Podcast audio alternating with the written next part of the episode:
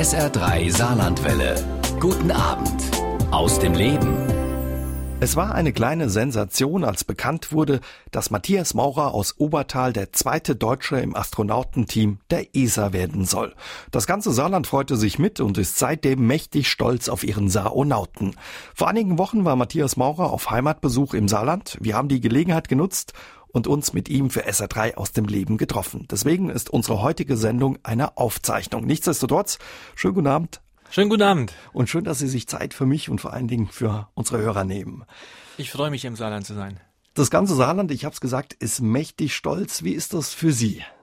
Ah, ich freue mich genauso, dass ich über den Rückhalt, den ich aus dem Saarland äh, erhalte, ähm, das ist ganz, ganz wichtig für mich, diesen Zuspruch auch und die Begeisterung, die das bei den Menschen hier auslöst. Ja, also ähm, das ist, ist toll, ist ganz toll.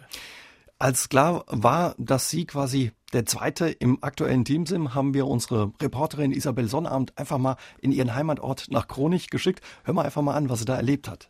Hallo. Sie wollte zum Chef wahrscheinlich. Ich wollte zum Chef, genau. Hallo. Wie stolz ist man denn als Bürgermeister? Also ich bin zunächst mal sehr, sehr glücklich, dass er eventuell die Chance, die Gelegenheit, die Möglichkeit hat, irgendwann einmal ins Weltall zu fliegen und dann vielleicht auch mal von ganz weit dort oben einen Blick auf seine Heimatgemeinde Obertal richten zu können. Skala von 1 bis 10, wie stolz? Knapp über 10. Also sehr stolzer Bürgermeister auf einer Skala von 1 bis 10, knapp über 10. Und jetzt frage ich mal den Gronich selbst nach, wie stolz Sie denn sind. Hallo, eine Frage. Sagt Ihnen der Name Matthias Maurer Ja, was? richtig. Ich habe es heute Morgen im Radio gehört. Also ich finde das schon toll. Jetzt ist dann mal hier jemand aus dem Ort. Das ist schon was Faszinierendes. Matthias Maurer, sagt Ihnen das was? Seit heute Morgen, als ich bei Facebook und in der Zeitung gelesen habe, dass der jetzt Astronaut in einem europäischen Programm ist. Und was sagen Sie dazu? Oh, ich fand es erstmal unglaublich, dass das wahr ist. Hab's dann aber doppelt gelesen und habe mich gefreut. Dachte ich, okay, ist Saarland wieder ganz groß. Da ist das Saarland nochmal ganz groß. Das freut einen wahrscheinlich, wenn man das hört aus dem Heimatort, ne? wie mächtig stolz die Leute da sind. Das ist unglaublich, ja, das ist super. Ich habe an dem Abend auch einen Anruf von meinem Papa ähm, erhalten, hat gesagt, der Bürgermeister ist da, der ist hier und hat gehört, du wirst, äh, du wirst jetzt Astronaut. Was darf ich dem sagen? Sie waren jetzt äh, auf dem Heimatbesuch oder sind auf Heimatbesuch, haben auch die Eltern besucht in Kronich. Wie Ganz war's genau. da? Ganz genau. Also ich komme äh, regelmäßig ins Saarland, äh, besuche dann meine Eltern und sicher, das ist äh, ganz, ganz wichtig für mich. Sie leben äh, seit knapp sieben Jahren am Rhein in Köln, das ist richtig. Genau. Äh, Im Herzen, aber man hört's raus, sind Sie noch Saarländer. Sie haben hier Abitur gemacht in St. Wendel, später an der Saar-Uni studiert, Materialwissenschaften, waren in der saarländischen Judo-Auswahl haben Fußball gespielt, glaube auch als Schiedsrichter äh, gepfiffen. Also ja, Sie sind mit Leib und Seele und mit Herz Saarländer, auch wenn Sie nicht mehr hier leben, Herr Maurer. Absolut, absolut. Leider gibt's den Job, den ich jetzt mache, nur in Köln. Ist der einzige Platz in Europa, wo wir Astronauten ausbilden, trainieren. Ansonsten würde ich den Job natürlich bevorzugt hier im Saarland machen. Auf was freuen Sie sich, wenn Sie mal wieder wie jetzt zu Hause sind im Saarland? Natürlich ähm, auf meine Familie, auf meine Eltern, meine Freunde und ich versuche mal möglichst viele meiner Freunde zu sehen, aber das passt meist äh, nicht so viele rein in zwei, drei Tage, die ich dann am Wochenende mal hier bin. Wie ist das, wenn Sie auch verwöhnt? Gibt's was, wo Ihre Mutter Sie dann vielleicht ein bisschen verwöhnt oder die Ja, Eltern? sicher, es gibt kein besseres Essen als das von Mama. Was isst Matthias Maurer gerne, wenn er ins Saarland kommt? Alles, was Mama macht. Also ähm, am besten die Sachen, die aus dem Garten kommen. Ganz frisch, absolut biologisch und äh, das beste Essen. Und das stärkt sie auch für das, was in den nächsten Wochen noch auf sie wartet. Wie die letzten Wochen für Matthias Maurer waren, darüber unterhalten wir uns gleich mit ihm. Herr Maurer, die letzten Wochen waren turbulent, denke ich mal, für Sie. Wie waren sie? War viel los? Ja, also seit Anfang Februar ist ja bekannt, ist mitgeteilt worden, dass ich ähm, jetzt Astronaut bin. Ich selbst weiß das ja schon seit circa zwei Jahren und trainiere auch seit fast zwei Jahren schon dafür, durfte es aber nicht verraten. Mm, Das Medieninteresse ist enorm in den letzten Wochen. Ich muss jetzt jede Woche mehrere Interviews führen, ähm, habe auch die Ehre, hier zum Hallberg eingeladen zu werden und über meine Erlebnisse und mein Training zu berichten. Und ja, das ist äh, was ganz Neues, was ganz Tolles. Sie haben das zwei Jahre gewusst und durften es kaum jemandem sagen. Wie hält man das aus? Wer, durften Sie Ihrer Frau das sagen, der Familie wenigstens? Ja, oder? meine Frau wusste es, meine Eltern wussten das und die allerengsten Freunde. Aber trotz all dem ist wahrscheinlich schwierig, dass man sich nicht verplappert, oder? Ja, ist schwer, ist schwer. Oder weiß man, okay, wenn man sich verplappert, steht viel auf dem Spiel. Genau, genau, genau. Besser nicht verplappern, weil es könnte ja immer noch schief gehen. Hat die Nominierung Ihr Leben sehr verändert? Sie haben es gesagt, viele Interviews äh, geben Sie jetzt regelmäßig. Allein, glaube ich, bei Ihrer Vorstellung waren zwei Dutzend Kamerateams und 50 Reporter oder sowas dabei, habe ich gehört. Das ist ungewohnt. Sie waren bisher Wissenschaftler und auf einmal ja, stehen so viele Reporter vor einem und wollen was von einem wissen. Genau, das ist etwas äh, überraschend, eine ganz neue Erfahrung. Am Tag meiner Ernennung waren es in der Tat 53 Interviews, die ich führen musste. Das waren über acht oder neun Stunden lang ununterbrochene Reden und, äh, und Berichten über mein Training. Ähm, das war ein Warmstadt von 0 auf 53. Ich kann Ihnen sagen, äh, ich war am Abend durchgekocht. Und ansonsten hat das Leben sich sehr verändert? Ist es schon angekommen bei Ihnen? Ja, es hat sich eigentlich nicht so viel verändert bezüglich Training. Ich mache mein Training. Das Astronautenzentrum in Köln ist wie so eine kleine Oase. Seit sieben Jahren weiß ich ja genau, wie wir Astronauten ausbilden, was dazugehört.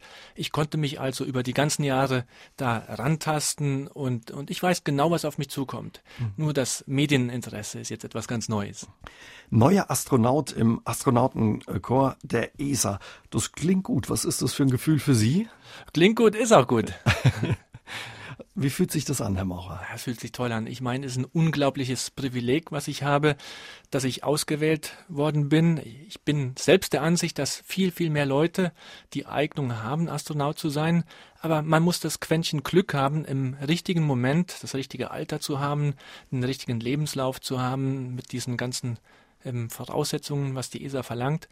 Aber machen könnten den Job viel mehr Leute. Die Astronautentrainer in Köln sind super. Die können jeden dazu ausbilden, ähm, Astronaut zu sein. Ach Quatsch.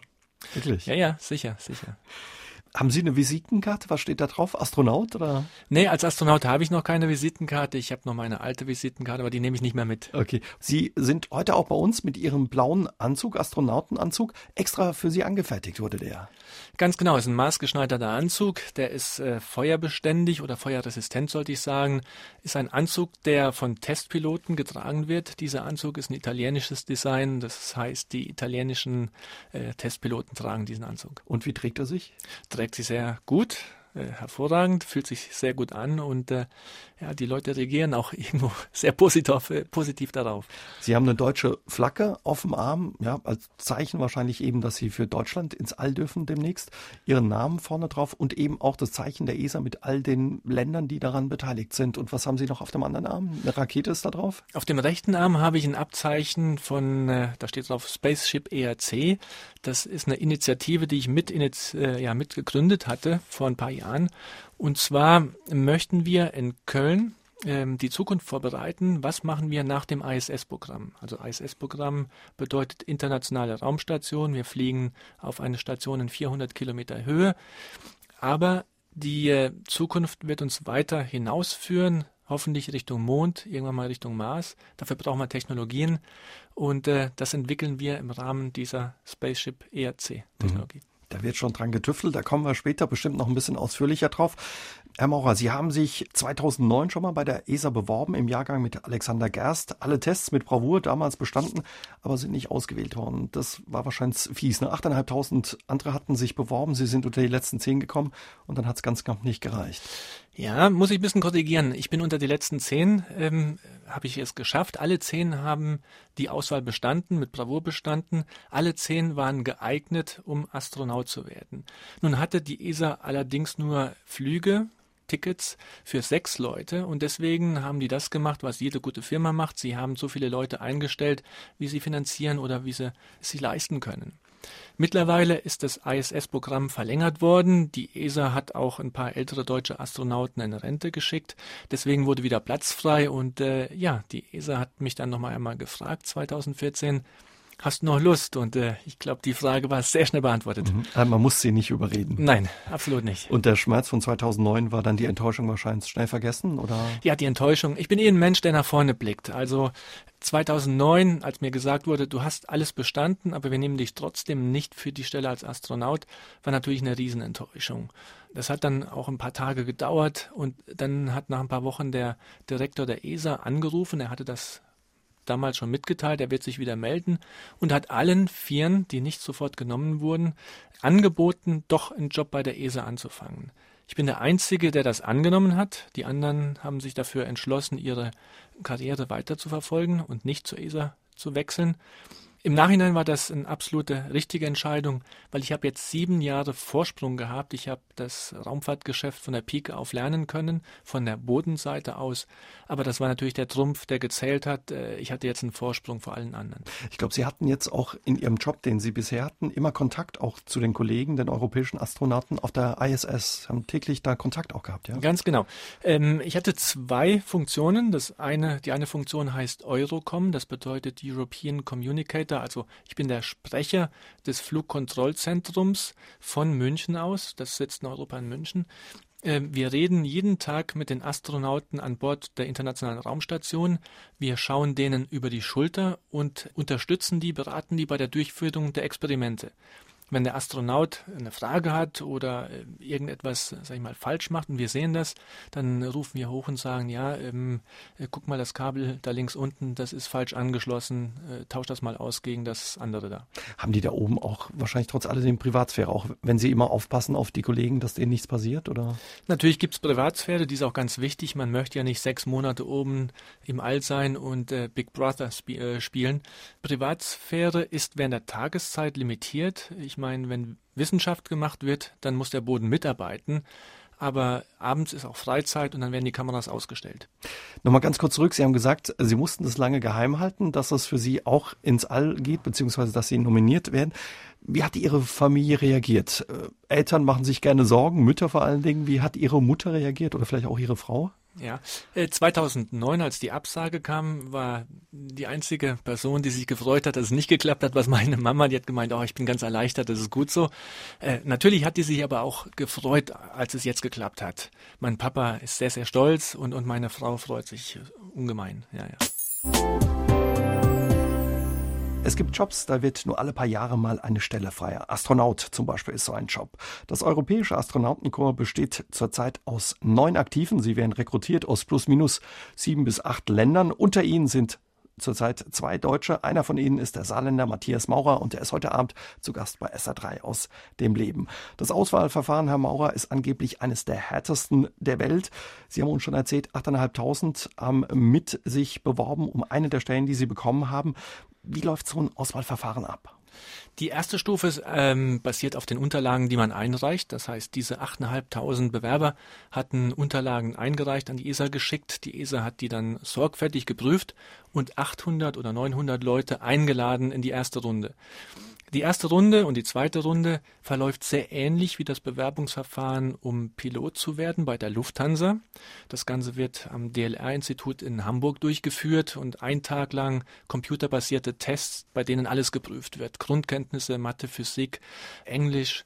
Es wird geprüft, wie gut ist das Gedächtnis, wie, wie gut kann man äh, Sachen gleichzeitig erledigen, also ähm, ja, Geschicklichkeit, Multitasking und so weiter. Und wie lange dauert dieses Auswahlverfahren dann im Ganzen? Das Auswahlverfahren lief insgesamt ein Jahr lang. Es gab sechs verschiedene Stufen. Also nach diesem ersten Tag in Hamburg Vorauswahl wurden wir dann in der Runde zwei nach Köln geschickt. Dort äh, wurde die ähm, Sozialkompetenz getestet, das heißt Gruppendynamik, kleine Gruppen wurden gebildet. Immer wieder haben Psychologen uns versucht, in, in Stresssituationen reinzubringen und dann wurde ausgefiltert, wer ist in der Lage, Stresssituationen zu meistern und in einem internationalen Team zu arbeiten und wer nicht. Mhm. Die nächste Runde war dann der Medizintest. Dort wurde eine Woche lang wirklich jede Körperöffnung sorgfältig inspiziert und alles geprüft. Und danach waren, glaube ich, noch um die 30 übrig, 20, 30. Die wurden dann vor ein Board geschickt von Top-ESA-Managern, Astronauten, auch wieder Psychologen. Das war ein Board von 10, 12 Menschen, die uns auch wieder eine Stunde lang gegrillt haben am Schluss standen wir dann zu zehnt da und diese zehn sind dann zum Chef der ESA geschickt worden und er hat dann zusammen mit der Direktorin für bemannte Raumfahrt entschieden, wer die sechs Glücklichen sind. Wahnsinn, ein Jahr. Was macht das mit einem so ein langes Auswahlverfahren? Kann man wahrscheinlich nicht abschalten. Oder ich meine, viele Leute kriegen schwitzige Hände, wenn sie an ein Bewerbungsgespräch denken. Sie haben da ein Jahr so ein Auswahlverfahren durchmachen müssen. Ich hatte auch schwitzige Hände, kann ich Ihnen sagen. Weil als ähm, Sie wollen ja Astronaut werden. Und ich kann nur jedem sagen, wenn man es werden will, dann macht, will man das entweder 100 Prozent oder man fängt besser gar nicht erst an, sich zu bewerben. Weil es wird sehr schnell herauskommen, wer ist interessiert und wer spielt da nur Interesse. So, das heißt, Glaubwürdigkeit ist ganz, ganz wichtig. am Anfang denkt man noch, okay, 8.500 Bewerber, da habe ich eigentlich keine realistische Chance. Das heißt, wäre ich in Runde 1 oder 2 rausgeflogen, dann hätte mich das nicht so gewurmt, weil ich das eigentlich erwartet hatte. Aber als es dann immer weiter ging und wenn man am Schluss sieht, okay, ich bin unter den letzten 10, und es werden sechs eingestellt, dann ist die Wahrscheinlichkeit ja mehr als 50 Prozent, die ist ja mehr als eins zu eins, das ist eine Top-Chance. Und wenn man die dann vergurkt, dann ist man natürlich erst einmal am Boden zerstört. Da steigt die Anspannung am Schluss natürlich absolut, noch mehr. Absolut. Was muss denn ähm, ja, ein Astronaut mitbringen? Gibt es da Berufe, die besonders geeignet sind? Voraussetzung ist, entweder man hat einen Universitätsabschluss als Ingenieur, als äh, Mediziner oder als Wissenschaftler, oder die zweite Schiene ist, man ist Testpilot. Dann kommt man aus dem militärischen Bereich. So, das ist die äh, Mindestvoraussetzung. Dann braucht man natürlich auch die genötige äh, Gesundheit und Fitness. Und dann kann man sich bewerben als Astronaut. Idealerweise ist man zur Zeit des äh, Verfahrens zwischen 27 und 37. Ich war damals schon 37, also wirklich am oberen Ende diesen Fensters. Und ähm, dann geht das Verfahren ein Jahr lang und die ESA macht den Rest. Sie sind promovierter Materialwissenschaftler, halten auch zehn Patente, wenn das richtig ist. Ja, so ungefähr zehn so. internationale sind es. Also. Mhm. Sie haben gesagt, klar, also entweder, also bei Ihnen ist es die Wissenschaft, der Background, der mitkommt. Ich habe gesehen, der ehemalige Astronaut Thomas Reiter sagt einmal, der Kandidat muss hochmotiviert, flexibel, teamfähig, einfühlsam und emotional gefestigt sein. Absolut, würde ich direkt so unterschreiben. Spricht Ihre Nominierung eigentlich auch, Sie haben hier im Saarland studiert, an der Universität des Saarlandes, auch ein Stück weit für die Leistungsfähigkeit der Saaruni? Definitiv ist die Ausbildung auch darin reflektiert, aber ich habe ja nicht nur in Saarbrücken studiert, sondern ich habe an diesem europäischen Studiengang teilgenommen, Saarbrücken, Nancy, Barcelona mhm. und auch ein Jahr in England. Und ich denke, das war später auch ein ganz wichtiger Grund, warum ich eingestellt wurde. Ich war schon in diesem interkulturellen Umfeld unterwegs und ich wusste, was auf mich zukommt. Ähm, ja, es ist ja nicht so einfach. In anderen Ländern herrschen andere Sitten. Äh, an Bord der Raumstation haben wir verschiedene Nationen. Wir haben Russen, wir haben Amerikaner, wir haben Japaner, wir haben Kanadier da darf man nicht auf kulturelle Unterschiede fixiert sein und die Leute dann, also dass das Ganze entgleitet, sondern muss als Team effizient arbeiten. Mhm. Da kommt Ihnen Ihre internationale definitiv, Erfahrung definitiv. entgegen. Sie sprechen auch unheimlich viele Sprachen. Wie viele sind es mittlerweile? Es müssten fast sieben sein. Also ich habe in vier Ländern studiert, in, Deutschland, Frankreich, England und Spanien. Ich habe während des Studiums auch ein Semester Italienisch studiert und äh, ja gut, das spreche ich jetzt nicht mehr, weil ich verstehe noch einiges. Jetzt im Moment lerne ich für meinen Beruf als Astronaut Russisch und Chinesisch. Hm. Das sind aber zwei Sprachen, die lernt man nicht mal so im Vorbeigehen. Das sind zwei richtige Trümmer, kann ich Ihnen sagen. Damit kämpfe ich. Da geht auch viel Freizeit rein. Aber wenn man so etwas nicht kontinuierlich ja, wiederholt arbeitet, dann, dann lernt man das auch gar nicht. Und es ist wichtig, die Sprache ist das A und O für eine erfolgreiche Raummission der Verständigung wegen auch. Ja, sicher. Klar. Stellen Sie sich vor, da ist Feuer und ich kann äh, meinem Kollegen nicht sagen, wo es brennt, wie es brennt und was er zu tun hat. Also das, das, das muss funktionieren. Die Kommunikation ist wirklich das absolut Wichtigste.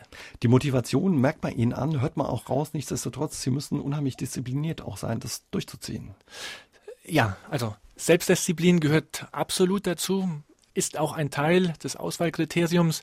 Man möchte ja nicht einen Rowdy da oben haben, man möchte auch nicht jemand haben, der unkontrolliert losschießt, sondern man muss Teamspieler sein. Als Teamspieler muss man manchmal die Führung übernehmen und andere mitziehen. Man muss auch folgen können. Und genau diese zwei Themen, Leader und Follower, werden ganz stark getestet.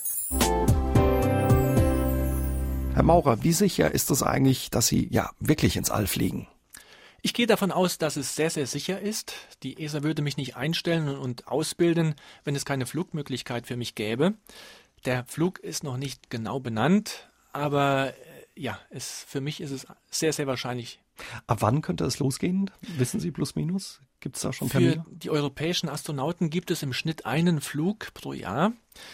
In diesem Jahr fliegt Thomas Pesquet, dann später noch einmal Paolo Nespoli. Im nächsten Jahr ist Alexander Gerst wieder dran auf seiner zweiten Mission. 2019 fliegt mein italienischer Kollege äh, Luca Pamitano, ist auch sein zweiter Flug. 2020 der Flug, auf den schiele ich ganz stark. Ich hoffe, dass mich da jemand dafür benennt. Da ginge es dann wieder zur ISS, oder? Da würde es zur ISS gehen.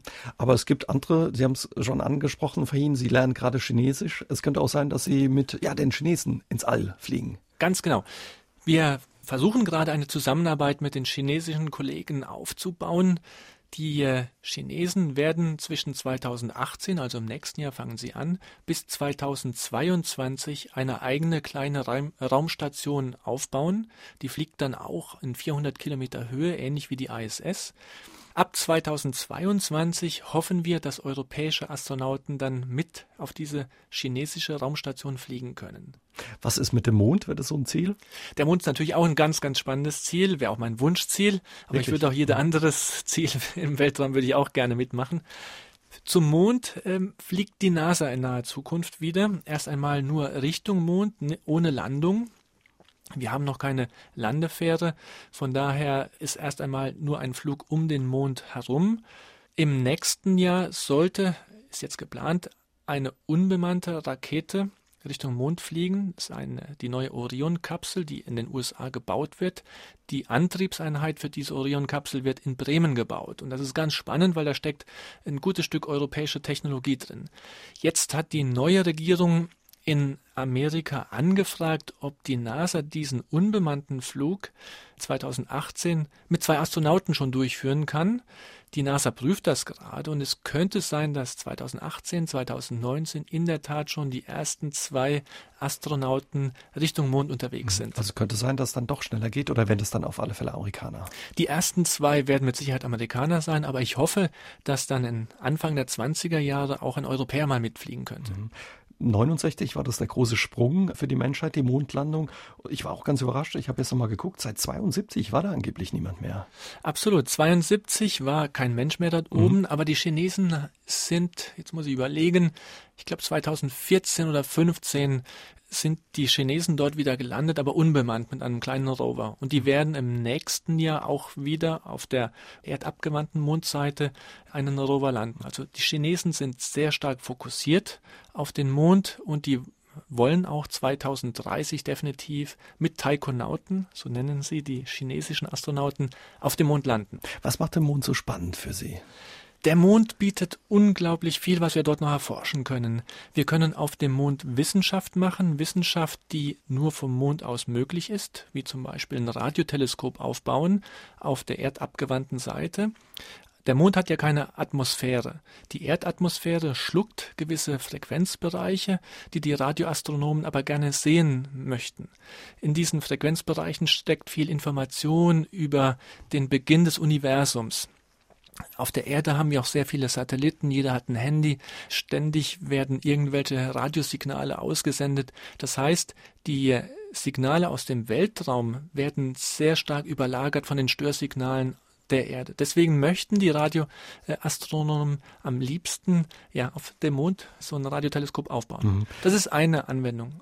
Auf dem Mond können wir auch Gesteinsproben einsammeln und können dadurch sehr viel lernen über die Entstehungsgeschichte des Mondes. Der Mond ist ja ein toter Körper. Ich habe, glaube gelesen, Sie haben gesagt, der Mond ist so wie so ein Geschichtsbuch. Ne? Ganz genau, ganz genau. Der Mond ist viereinhalb Milliarden Jahre alt, aber es ist ein offenes Geschichtsbuch, was vor uns liegt. Die Erde hat Klima, auf der Erde regnet es, auf der Erde ist die Atmosphäre. Das heißt, das äh, Gesicht der Erde ändert sich ständig und die Geschichte die viereinhalb Milliarden Jahre der Erdgeschichte sind äh, heute nicht mehr äh, anzutreffen. Aber auf dem Mond finden wir diese Geschichte noch und wir können diese Geschichte entschlüsseln und dadurch lernen wir sehr viel über die Entstehung unseres Sonnensystems.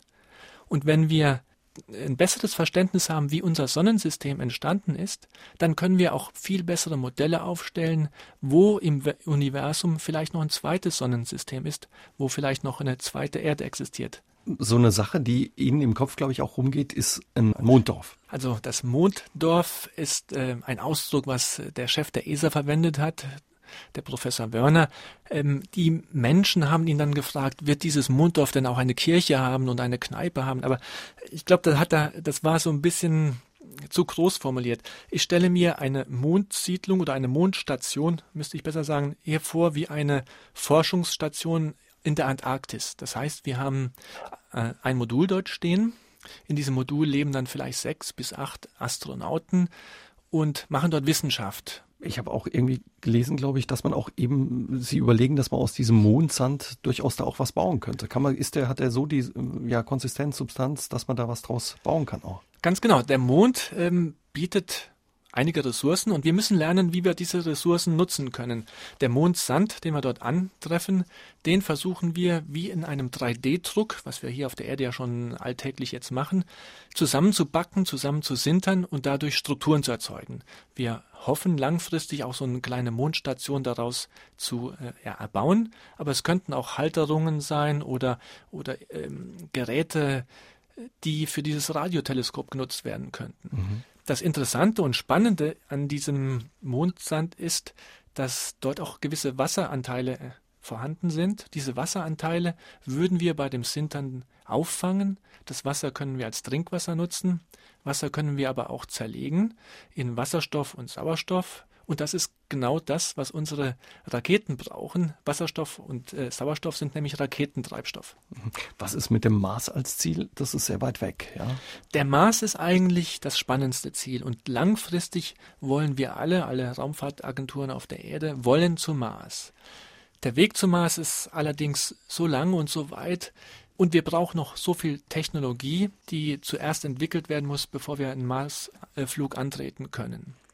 Diese Technologie können wir idealerweise auf dem Mond entwickeln und testen, weil wenn dort etwas schief geht, kann ich vom Mond in zwei, drei Tagen wieder nach Hause fliegen. Vom Mars schaffe ich das nicht in zwei Tagen, vom Mars dauert es vielleicht 200 Tage. Wahnsinn. Warum ist der Mars als Ziel so spannend? Der Mars hatte früher einmal Wasser, er hatte riesige Ozeane und Wasser ähm, ist für uns ein Synonym für Leben. Wir haben die große Frage, ähm, war der Mars mal belebt? Gab es dort mal Lebensspuren? Nicht jetzt Menschen, aber vielleicht äh, ja, Einzeller oder auch kleinere Lebewesen in diesem Wasser. Das Wasser ist lange verloren gegangen, nicht mehr vorhanden, aber wir denken, dass man vielleicht Fossilien finden könnte oder vielleicht in den Gesteinen Spuren von früherem Leben entdecken kann. Herr Maurer, Sie haben schon einiges hinter sich. Sie haben Seenotrettung und Brandbekämpfung im Hafen von Rostock geübt. Sie haben ein paar Lektionen Raumstationstraining in Japan absolviert, sind 20 Kilometer in Höhlen vorgedrungen, lebten 16 Tage in einem Unterwasserlabor 20 Meter tief auf dem Meeresboden vor der Küste Floridas und mussten 48 Stunden in Schweden bei minus 9 Grad ohne Essen, Trinken und ohne Zelt und Schlafsack sich durchschlagen. Was war das Schlimmste von all dem? Oder war das, das gar nicht so schlimm? Ich hatte überall super viel Spaß dabei. Das Überlebenstraining in Schweden allerdings, muss ich sagen, da bin ich bis an die Grenzen des körperlich Möglichen äh, rangeführt worden. Also das war enorm anstrengend und ich war wirklich froh, als das vorbei war. Wie hält man das durch? 48 Stunden ohne Wasser, ohne Essen, man muss sich das alles selbst zusammensuchen, ohne Schlafsack? Ja, also das war eine Winterlandschaft, minus sechs bis minus acht Grad, es lag kniehoch Schnee die Ausbilder haben uns gesagt, ja, ihr braucht gar nicht erst Essen suchen zu gehen, es gibt hier draußen nichts, also am besten ähm, ja, durchhalten. Gut, wir hatten kein Zelt dabei, kein Schlafsack. Das bedeutet auch, man wird ja müde und es wird einem kalt. Mir ist der Schnee in die Schuhe rein. Ich hatte nasse Füße. Es war ein ganz ekelhaftes Gefühl und man kühlt so schnell aus. Man muss sich ständig bewegen, damit der Körper warm bleibt. Andererseits ist man aber auch müde und möchte schlafen. Das heißt, man legt sich hin, versucht irgendwie eine Viertelstunde ein bisschen Energie zu sammeln, aber dann wird einem wieder kalt. Man spürt die Zehen nicht mehr, die Finger nicht mehr. Man muss wieder aufstehen, sich ums Feuer kümmern. Ja, das war anstrengend, mhm. unglaublich anstrengend. Warum macht man sowas? Wir Astronauten müssen lernen, wie man in Extremsituationen überleben kann. Wir fliegen in den Weltraum, aber auf der Rückkehr aus dem Weltraum kann es sein, dass wir unseren Landeort verpassen. Das kann durchaus vorkommen.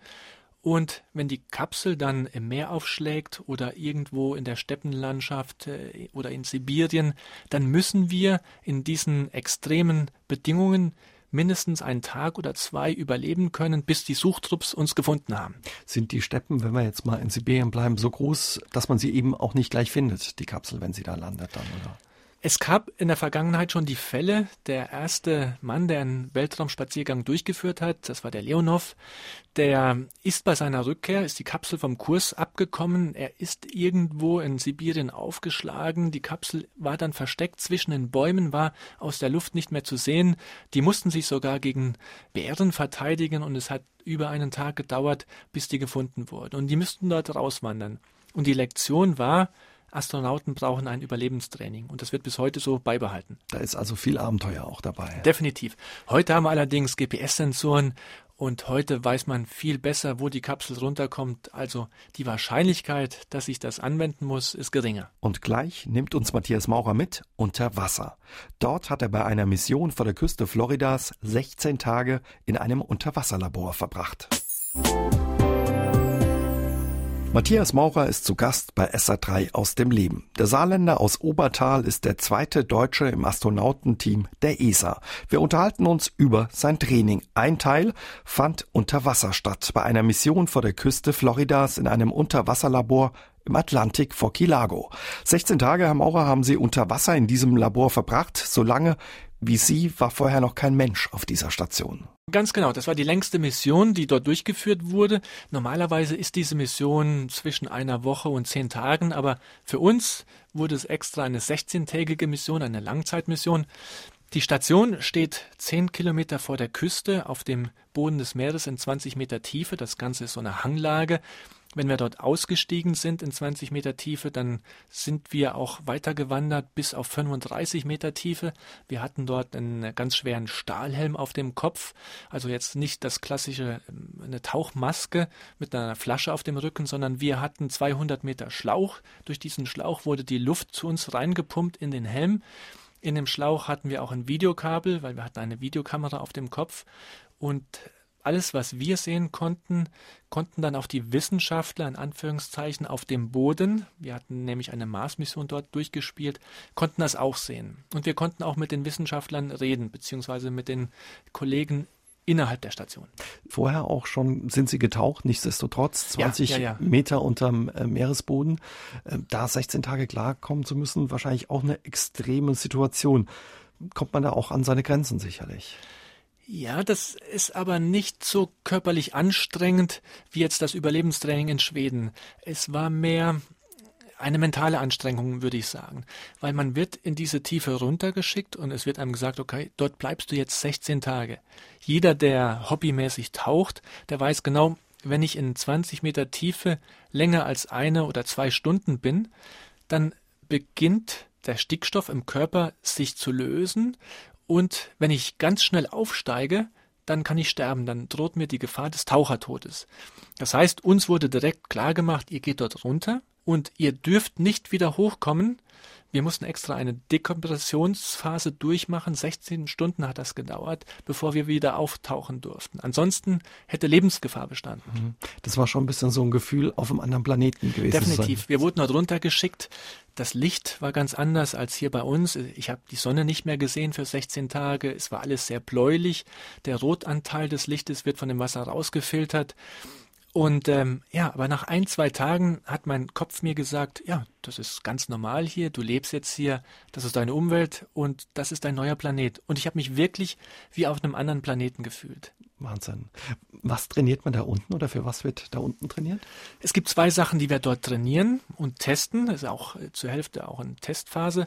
In der Station drin testen wir Experimente, die kurze Zeit später auf der ISS durchgeführt werden. Das heißt, wir prüfen dann, ob diese äh, Experimente wirklich gut aufgesetzt sind oder ob es Probleme gibt und äh, wir räumen dann noch so die einzelnen Kinderkrankheiten aus und dann, wenn das Experiment erfolgreich getestet wurde, dann erst schicken wir das hoch in den Weltraum, damit der Astronaut oben nicht sinnlos Zeit vergeudet, ein nicht ausgereiftes Experiment durchzuführen. Mhm.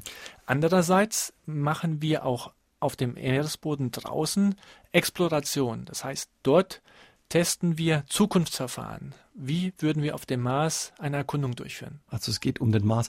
Ich habe gelesen, die Kommunikation, die Sie mit quasi dem Team oben haben, da ist 15 Minuten Verzögerung. Also es dauert, bis Ihre Botschaft oben ankommt, 15 Minuten. Genau, ein wichtiger Punkt, wenn wir mal zum Mars fliegen, der Mars ist so weit weg von der Erde, da kann es sein, in einer, je nachdem wie die Konstellation ist, dass wir 15 bis 20 Minuten Zeitverzögerung haben, bis meine Frage, wenn ich eine Frage habe und die am Mars losschicke, bis diese Frage auf dem Erdboden ankommt. Dann sitzen dort die Wissenschaftler oder die Techniker, hören sich meine Frage an, überlegen sich eine Antwort und schicken mir diese Antwort zurück. Die dauert dann wieder 15 bis 20 Minuten. Das heißt, ich habe vielleicht 30 bis 40 Minuten später eine Antwort auf meine Frage. So kann man aber nicht arbeiten, das ist komplett ineffizient. Von daher haben wir getestet, wie können wir gut arbeiten, sinnvoll arbeiten mit der Einschränkung, dass das Signal zeitverzögert ist. Wie geht es? Ja, da gibt es verschiedene Verfahren.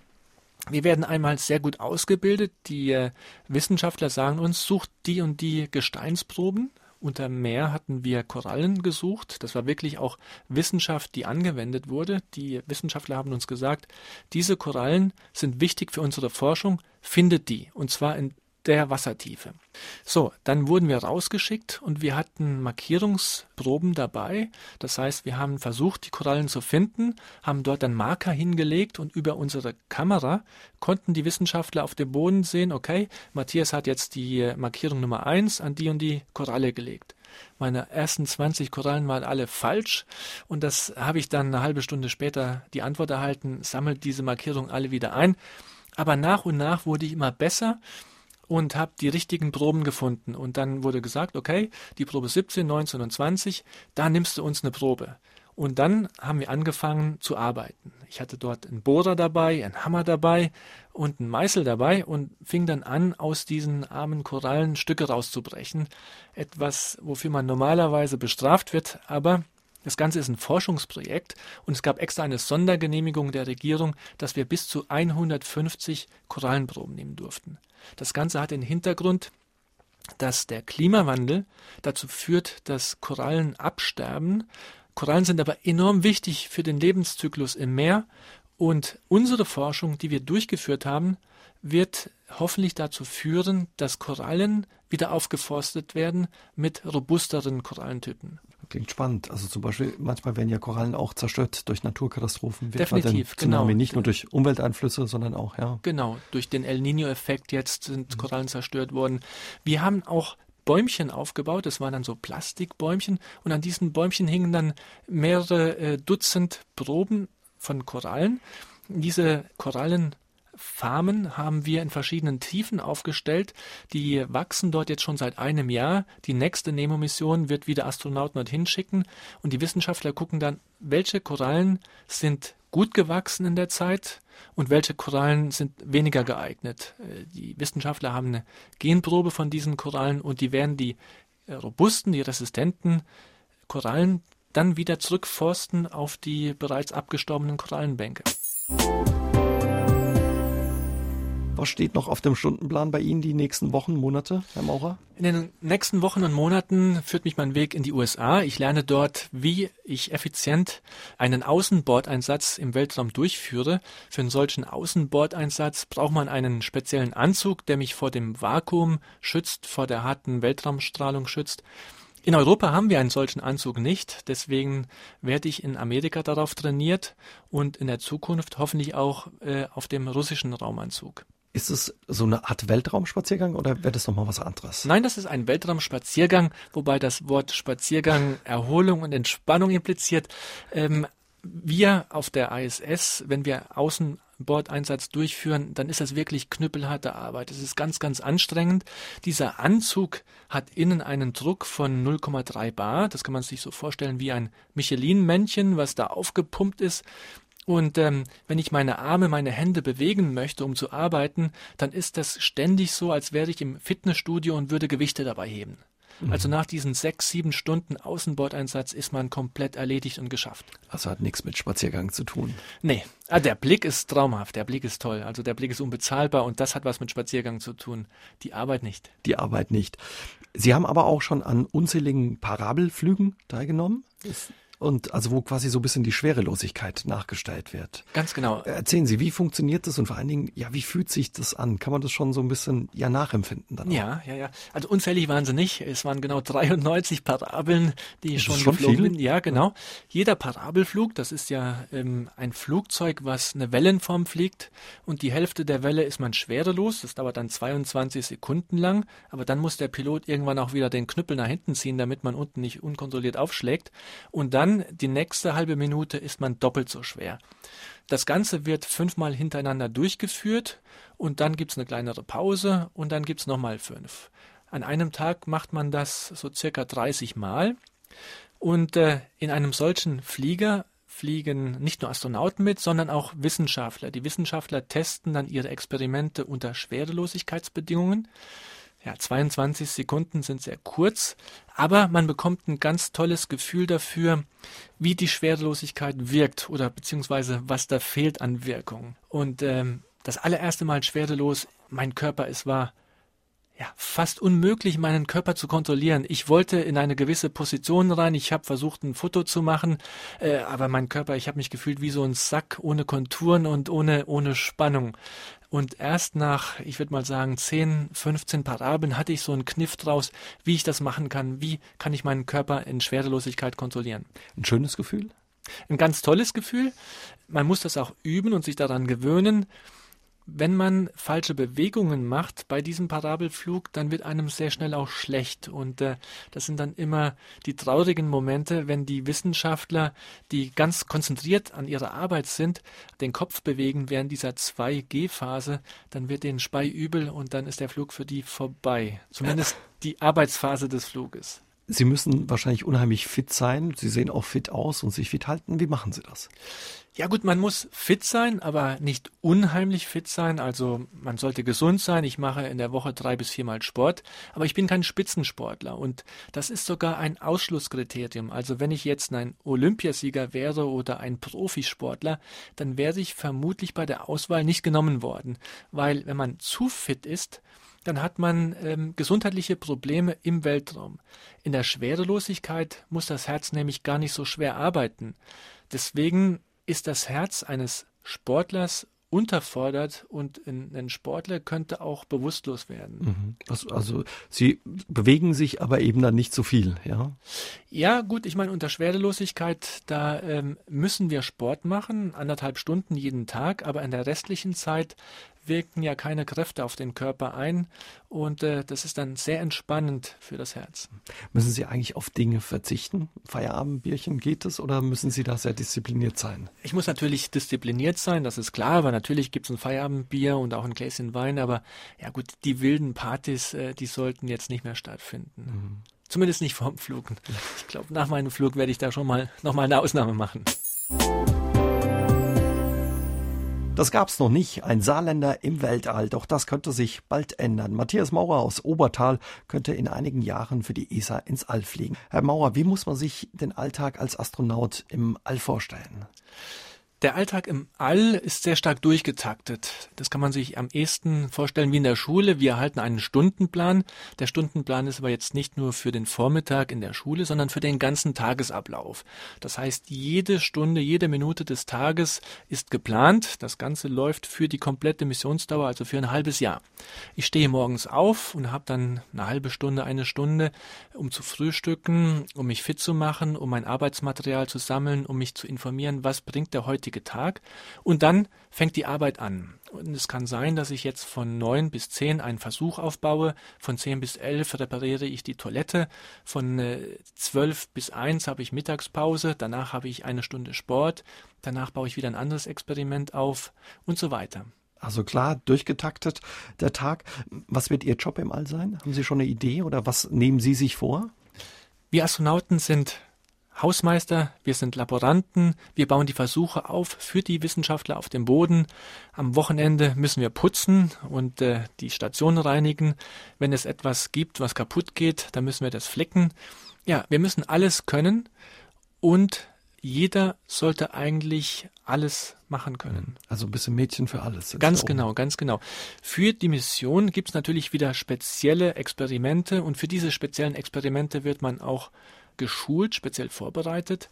Nicht jeder Astronaut ist Spezialist für alles, aber alle wichtigen Geräte oder Instrumente an Bord, wie das Lebenserhaltungssystem, müssen repariert werden können. Das heißt, ein Astronaut ist Spezialist zum Reparieren der Sauerstoffanlage, der nächste ist Spezialist zum Reparieren der Toilette, der nächste ist Spezialist zum Recycling des Wassers.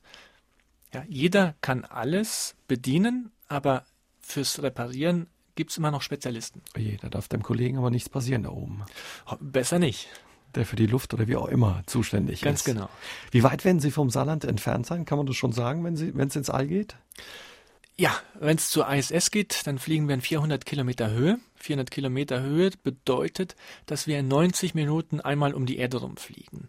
Das heißt, ich bin vielleicht 400 Kilometer vom Saarland entfernt, aber es kann auch sein, dass ich auf der anderen Seite der Erde bin und dann bin ich ein paar tausend Kilometer entfernt.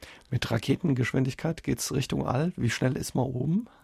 Man ist neun Minuten im All, das geht sehr schnell, von 0 auf 28.000 kmh. Ich glaube, das ist schwer zu übertreffen. Da steht manch einer morgens länger im Stau auf dem Weg definitiv, zur Arbeit im Saarland. Definitiv.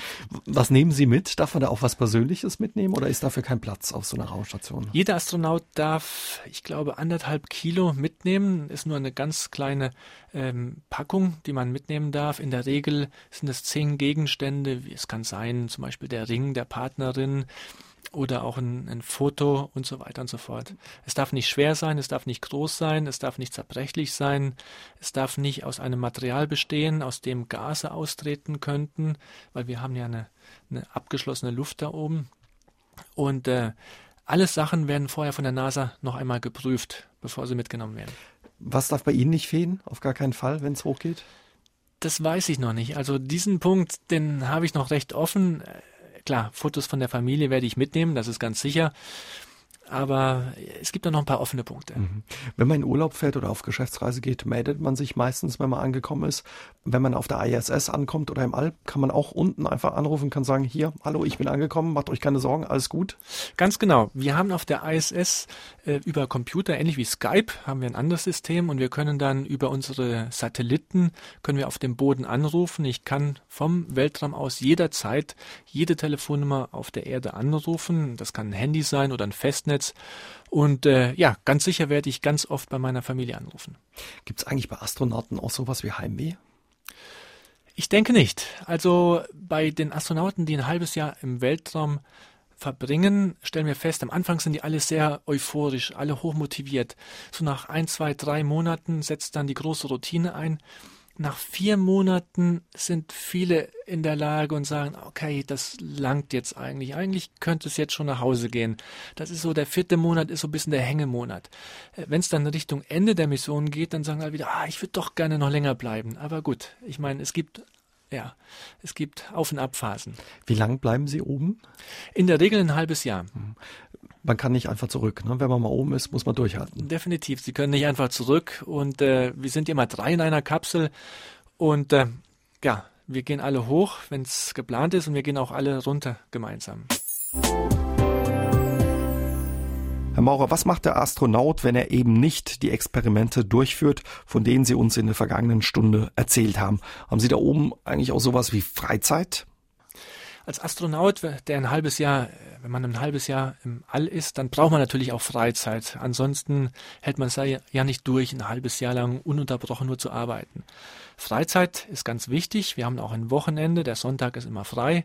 Und in dieser Freizeit ist das Allerliebste, was die Astronauten machen, zur Erde runterschauen, die Erde fotografieren wir senden dann auch Nachrichten auf Facebook, auf Twitter. Wir teilen unsere Erfahrungen. Wir schicken an E-Mails an Freunde. Wir rufen die Familie an. Ja, und wir machen in der Freizeit auch viele Sachen, die vielleicht liegen geblieben sind während der Woche. Mhm. Man kann auch ein Fußballspiel anschauen, das geht auch. Man kann sich einen Videofilm anschauen, man kann sich ein Magazin durchlesen. Ja, die äh, Raumfahrtagenturen bieten schon einen guten Service, damit die Astronauten oben es möglichst entspannt haben in ihrer Freizeit. Und wahrscheinlich ist das das Spannendste, was Sie angesprochen haben, dass man einfach rausguckt und genau. ja, die Erde betrachtet oder das All um einen rum. Absolut, besser als jedes Fernsehprogramm. Aber nichtsdestotrotz, da oben ist es eng. Wie hält man diese Enge aus? Auch so eine lange Zeit mit Kollegen, die man wahrscheinlich kennt, aber trotz alledem sind es ja Fremde, keine Freunde oder Familie. Die Kollegen werden Freunde, das ist automatisch so. Man ist ja äh, in einem Abenteuer gemeinsam unterwegs für ein halbes Jahr. Man muss sich auf diese Kollegen verlassen können, auch in Extremsituationen. Die ISS ist auch eine sehr große Station. Also dort, berichten die Astronauten, kann man auch einen halben Tag lang alleine sich in einem Modul äh, aufhalten, ohne dass man jemand anderen sieht, weil die anderen vielleicht in anderen Modulen arbeiten. Dann ist es aber auch so, dass im Weltraum der Raum viel größer ist als hier auf dem Boden. Ich kann ja im Weltraum alle Ecken des Raumes nutzen. Ich kann die, die drei Dimensionen des Raumes voll ausnutzen. Alle Astronauten sagen, ja, der Raum, der hier auf dem Boden so eng wirkt, im Raum ist er plötzlich viel, viel größer.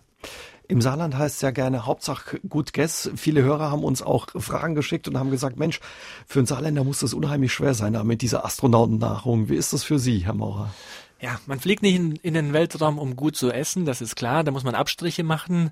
Ähm, essen ist da mehr ein Mittel von, zum Zweck. Ich freue mich dann wieder auf den Schwenker auf dem Boden.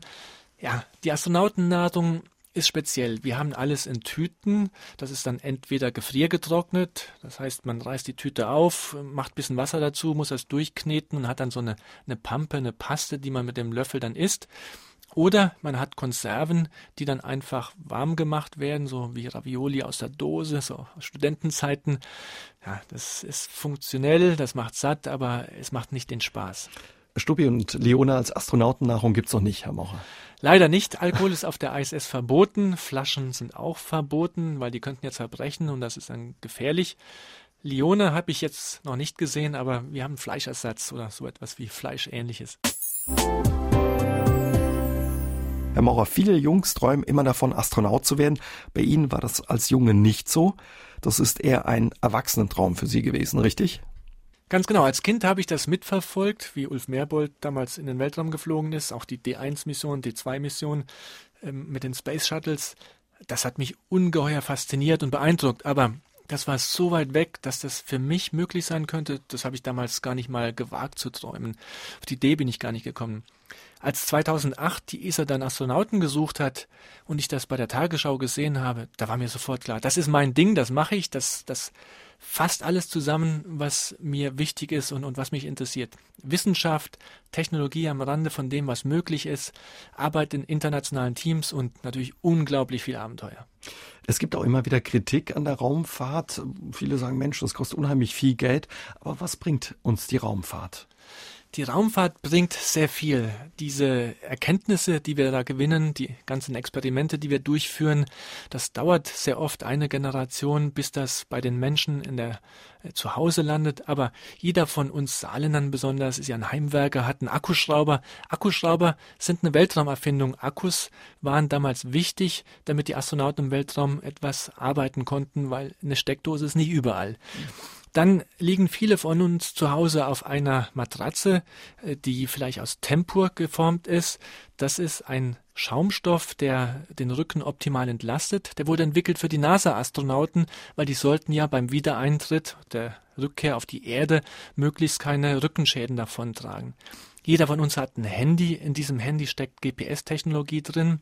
Wir lieben auch alle die Panorama-Funktion. Diese Panorama-Funktion wurde für Mars Curiosity Rover entwickelt und ist jetzt überall zu finden. Außerdem haben viele vielleicht auch so ein Handy mit einem Äpfelchen drauf.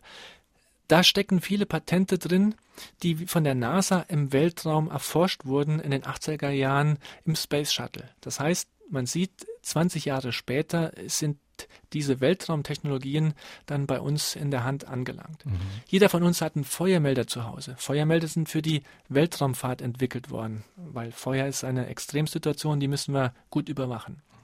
Wir in Europa haben auch schon sehr große Erfolge erzielt. Wir machen Plasmaforschung auf der ISS. Diese Plasmaforschung führt jetzt dazu, dass wir ein neues Verfahren haben, Keime abzutöten, Krankenhauskeime. Äh, es sind ja der Horror für jeden, der mal in ein Krankenhaus muss. Viele dieser Keime sind multiresistent, Antibiotika wirkt dann nicht mehr, aber dieses kalte Plasma, was wir entwickelt haben, tötet diese Keime effizient ab. Das heißt, es wird in ein, zwei Jahren da Produkte geben, die äh, jedem von uns zugutekommen. Und offenbar ist die Raumfahrt auch ein wichtiger Wirtschaftsfaktor. Ja, in Europa arbeiten äh, ca. 35.000 Menschen im Bereich Raumfahrt oder indirekt liefern sie Produkte in diese Raumfahrt hinein. Ist ein ganz wichtiger Faktor und Raumfahrt schafft Innovation und äh, das müssen wir einfach machen. Nicht jedes Experiment, was wir oben durchführen, führt direkt zu einem Produkt, sondern vieles ist auch Grundlagenforschung. Aber wer nicht in, investiert in Wissen, der hat morgen keine Chance mehr, innovativ zu sein und gegen die Konkurrenten aus den USA, aus Japan, aus China, äh, ja, zu bestehen. Also klingt, als wären spannende Zeiten. Sind es spannende Zeiten? Im ist Moment? absolut spannend. Außerdem ist es sehr spannend, weil sich sehr viel tut. Wir haben in Amerika sehr viele kommerzielle Anbieter, die jetzt versuchen, eigene Raketen zu fliegen. Also nicht nur die NASA wird dann Raketen in den Weltraum schicken, sondern das Ganze wird zunehmend wirtschaftlicher. Raketen werden jetzt auch wieder recycelt und dadurch werden die Raumflüge billiger, günstiger und viel, viel mehr äh, ist plötzlich machbar, als in der Vergangenheit möglich war. Also wir werden in, in den nächsten 20 Jahren noch sehr viel tolle Sachen sehen im Bereich äh, bemannter Raumfahrt. Herr Maurer, für Sie als Saarländer ist das Thema Europa eine Herzenssache. Warum und was trägt da die Raumfahrt dazu bei? Ja, wir sind ein europäisches Astronautenkorps und mir ist es ganz wichtig, immer wieder aufzuzeigen, als, als einzelne Nation wie in den 80er, 90er Jahren hätte man heute gar keine Chance mehr. In den 80er Jahren hatten wir zum Beispiel für die D2-Mission fünf Astronauten eingestellt. Von diesen fünf Astronauten, da waren drei, äh, zwei Frauen darunter, die wurden alle ausgebildet zum Astronauten, aber nur zwei konnten fliegen. Und der dritte Astronaut, der nächste, der geflogen ist, der musste 14 Jahre warten auf seinen Flug. Die Frauen hatten keine Lust, so lange zu warten und haben sich für eine andere Karriere entschieden. Heute ist es ganz anders. Als europäische Raumfahrtagentur können wir aktiv an der ISS mitarbeiten. Wir haben jedes Jahr einen Flug für einen Europäer. Wir können Wissenschaftlern planbar anbieten, wann ihre Wissenschaft im Weltraum durchgeführt wird. Es ist ganz wichtig und ist etwas ganz anderes, Partner zu sein oder Gast zu sein, wie in den 80er Jahren. Ähm, fliegt, wenn es dann losgeht, Herr Maurer, da ein Stück weit auch die Angst mit oder kennen Sie sowas nicht? Angst wäre ein ganz schlechter Begleiter. Dann äh, wäre der Job definitiv nichts für mich. Natürlich habe ich Respekt, besonders ja, Start und auch Landung sind die ganz gefährlichen Momente einer Raummission. Diese Rakete ist ja gefüllt mit hochexplosivem Treibstoff. Das dauert neun Minuten, dann ist man im All und dann ist man eigentlich schon so gut wie im sicheren Hafen. Die ISS fliegt da oben, ab und zu muss die mal ausweichen. Ja, es gibt auch Weltraumschrott, damit er nicht mit der Station zusammenstößt. Aber das hat man sehr gut im Griff. Und äh, ja, die Rückkehr zur Erde ist auch wieder ein ganz spannender Ritt und äh, etwas heißere Rückkehr. Da muss man aufpassen, dass man da ja nicht verglüht, aber dafür hat man ja ein Hitzeschutzschild. Mhm. Was haben Sie die letzten Jahre durch all die Dinge, die Sie erlebt haben, die Sachen, die Sie trainiert haben, über sich selbst gelernt, Herr Maurer? Ich habe sehr viel über mich selbst gelernt, insbesondere ja nach dieser Absage 2009, dass ich nicht unter den ersten sechs Kandidaten war. Das hat mich langfristig gefestigt, denke ich, und ich habe auch ich denke, ich kann heute viel besser würdigen, was ich an diesem, an dieser zweiten Chance habe, wie einzigartig doch dieser Beruf ist, den ich jetzt äh, endlich äh, ausleben darf. Arbeiten in internationalen Teams. Ich habe immer deutlicher gemerkt, Astronauten sind die Menschen, die das Privileg haben zu fliegen, aber die ganze Arbeit oder das ganze Privileg wäre nicht möglich ohne die Arbeit von Tausenden von Menschen, die auf dem Boden alles dafür tun, damit wir oben fliegen können, sicher fliegen können. Bei all den Strapazen und Rückschlägen auch mal gedacht, ich gebe auf, ich lasse es oder kam das nie in Frage für Sie? Das kam absolut nie in Frage. Es ist ja noch ein bisschen, bis es losgeht. Wahrscheinlich steigt die Anspannung und die Aufregung. Auf was freuen Sie sich besonders oben im All? Die Zeit, es dauert noch ein bisschen, bis es losgeht, das ist richtig, aber die Zeit wird auch genutzt. Ich trainiere sehr intensiv und dieses Training brauche ich auch. Wenn ich mal oben bin im Weltraum, dann freue ich mich unglaublich auf den, auf den Blick runter auf die Erde. Auf der ISS haben wir ein ganz großes Fenster, das wird Cupola genannt, das ist in Italien gebaut, sieht auch aus wie eine Kuppel und das ist der schönste Platz auf der ISS, das ist unser Fenster zur Erde und dort hängen die Astronauten dann während ihrer Freizeit, gucken sich die Erde an, machen Fotos von der Erde. Aber die nutzen auch dieses Weltraumfenster, wenn eine Versorgungskapsel kommt, um diese Versorgungskapsel dann mit dem robotischen Arm einzufangen. Und dafür braucht man diesen guten Blick. Und von diesem guten Blick, von diesem Fenster, wenn Sie uns bestimmt auch das ein oder andere Foto schicken auf Ihrem Twitter- oder Facebook-Account, da kann man Ihnen folgen. Der heißt Explonaut. Und Sie freuen sich noch über Follower. Ich glaube, wenn jeder Saarländer da mal anklickt, dann knacken wir vielleicht auch den äh, Rekord des Kollegen Alexander Gerst. Das machen wir mal. Das wird schwer. Alexander liegt ziemlich weit vorne. Ah, das schaffen die Saarländer. Zum Schluss haben wir noch ein paar Wünsche für Sie, Herr Maurer, von den Saarländern für Sie. diese Weltkugel wirklich von oben zu sehen und diesen Moment einfach jeden Tag genießen zu können, das wird er erreichen, das ist ganz klar, aber das wünsche ich ihm auch einfach. Also es ist wunderschön, glaube ich. Einmal, dass er gesund zurückkommt und zweitens, dass er sich damit einen Lebenstraum erfüllt hat. Ja, ich wünsche dem Astronauten wunderschöne Sterne am Firmament und dass es ein Erfolg wird. Dass er ein ganz tolles Erlebnis hat, dass sein Traum, dass der in Erfüllung geht und äh, dass er einfach mal unsere Erde von oben sieht und dass er vor allen Dingen gesund wieder nach Hause kommt zu seiner Familie. Dass er wieder gut runterkommt. Genau, das wünschen wir Ihnen, Herr Maucher. Toll, ganz vielen Dank. Das sind super schöne Wünsche. Das freut mich sehr. Und wenn Sie wieder zurück sind aus dem All, kommen Sie gerne wieder vorbei und erzählen uns, was Sie da oben erlebt haben. Herzlichen Dank für das Gespräch, Herr Maucher. Mach ich, danke. SR3 aus dem Leben. Immer dienstags im Radio, danach als Podcast auf sr3.de.